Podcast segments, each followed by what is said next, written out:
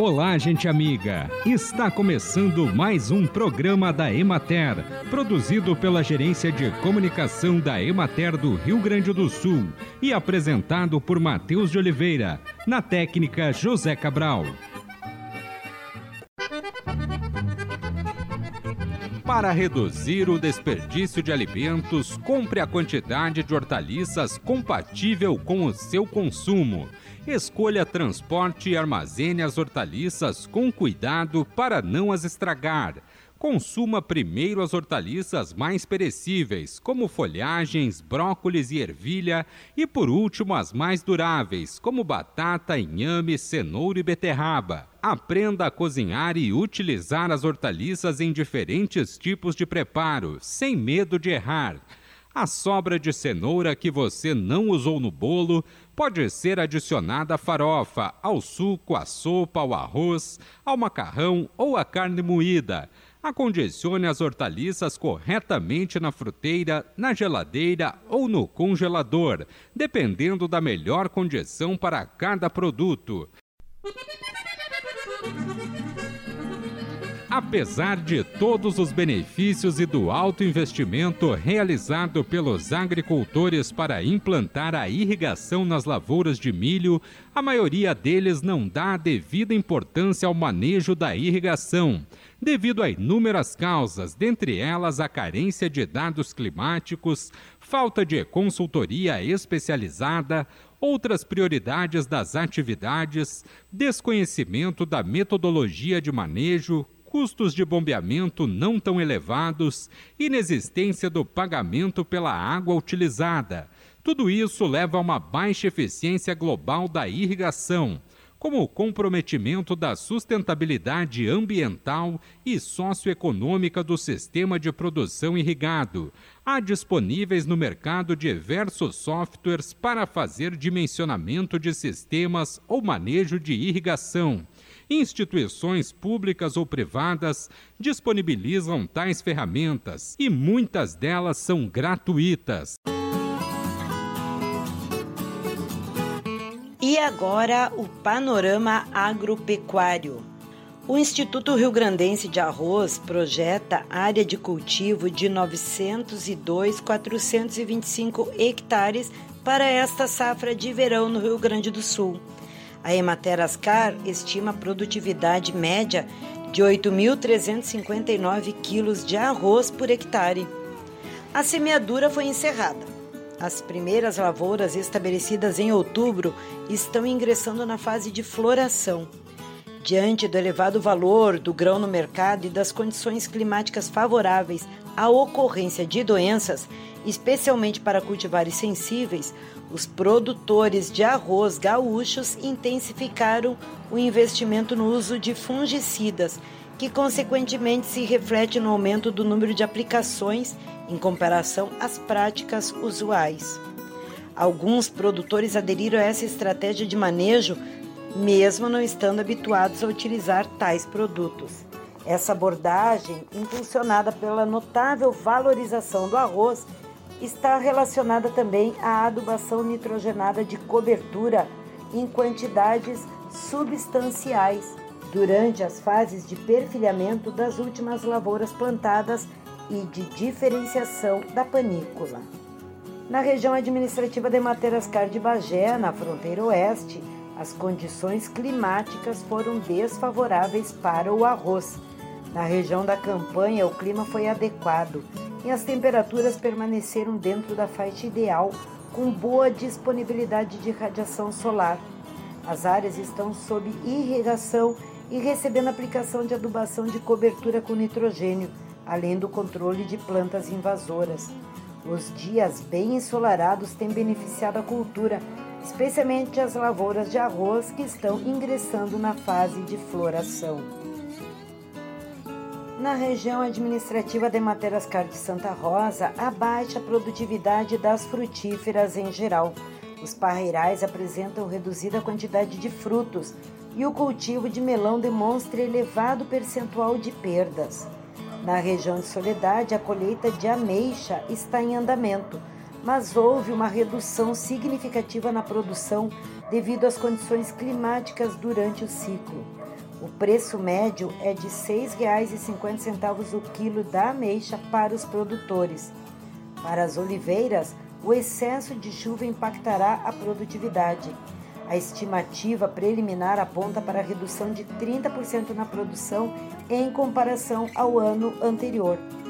Quanto a nós pecan, há menos amêndoas em relação ao ano passado, possivelmente em razão dos períodos prolongados de chuvas na floração. As amêndoas estão em fase de formação e a boa umidade no solo favorece o seu enchimento. Em relação ao caqui, é fase de formação de frutos, mas a alta incidência de antracnose, que reflete em perdas. A quantidade de frutos por planta está menor em comparação a 2023. Ainda na região de Soledade, a colheita da laranja folha murcha tardia, destinada tanto para suco quanto para consumo in natura, chegou ao fim. Os citros estão em fase de formação de frutos e os agricultores estão empenhados em tratos culturais e tratamentos fitossanitários nos pomares. Durante esta época do ano, é comum a presença da larva minadora dos citros nas brotações jovens, sendo necessário tratamento, dependendo do nível de dano. Na região administrativa de Materascar de Passo Fundo, a extração de resina e o manejo dos coletores de pinos continuam sendo realizados em áreas florestais com contratos formalizados. Os acordos de arrendamento entre empresa de extração de resina e os proprietários de florestas estão progredindo em ritmo mais lento e as taxas variam entre 20% e 30%, sendo impactados em menor escala devido à elevada demanda por pinos por parte das indústrias madeireiras. Na região administrativa de Materascar de Pelotas, no município de Pelotas, a colônia de pescadores Z3 não realizará a abertura da safra de camarão devido à baixa presença da espécie, causada pela salinização insuficiente, dificultando o desenvolvimento das larvas. O nível da Lagoa dos Patos está elevado. Por isso, o Fórum da Lagoa debate a possível prorrogação do defeso em função das perspectivas de captura reduzidas. Em São José do Norte, as cheias na Lagoa dos Patos também geram pessimismo sobre a safra do camarão. Na bacia da Lagoa Mirim, o defeso vai até o dia 31 de janeiro.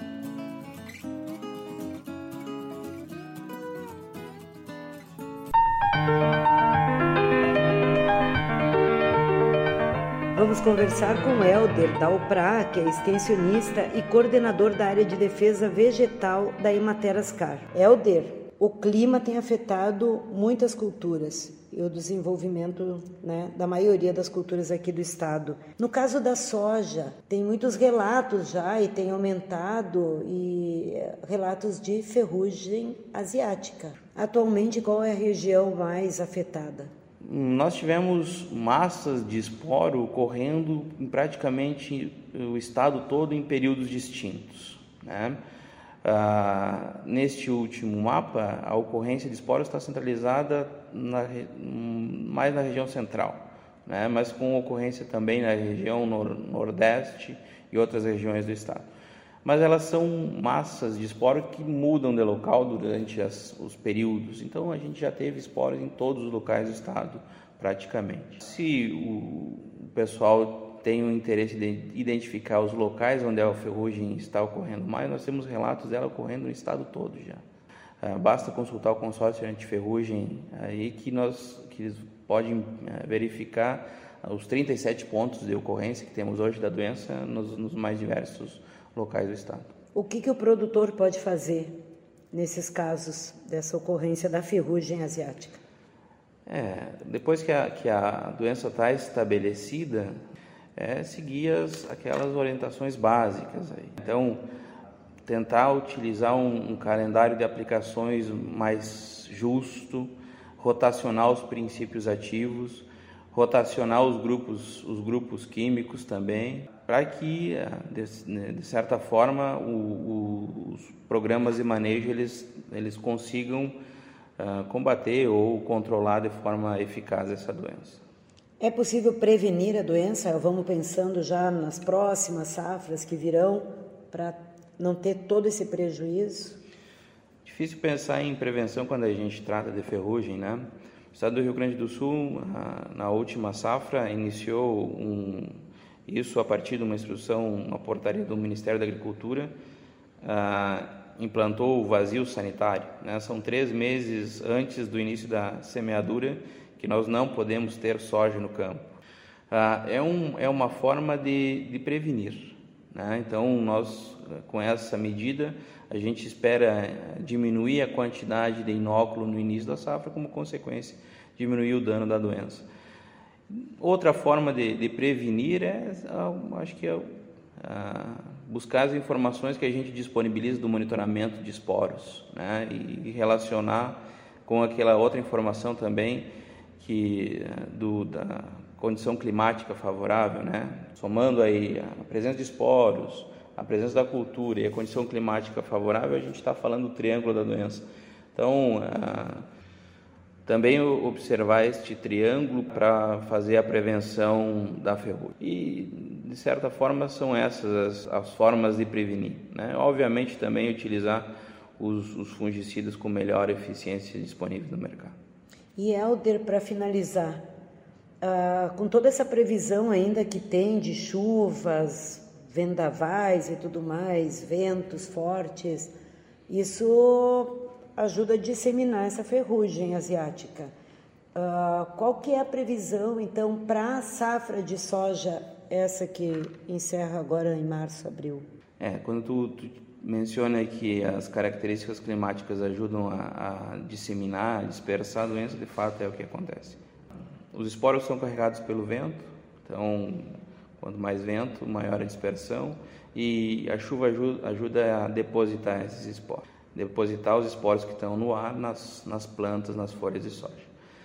Difícil fazer qualquer tipo de previsão. O que nós temos nessa safra é algo que citamos anteriormente, um plantio mais tardio de soja, uma ocorrência de ferrugem mais cedo então, obviamente, nós vamos ter muito mais pressão da doença nessa safra do que tivemos nos últimos anos. Tá ok, então a gente conversou com o Helder Dalprá, que é extensionista e coordenador da área de defesa vegetal da Ematerascar.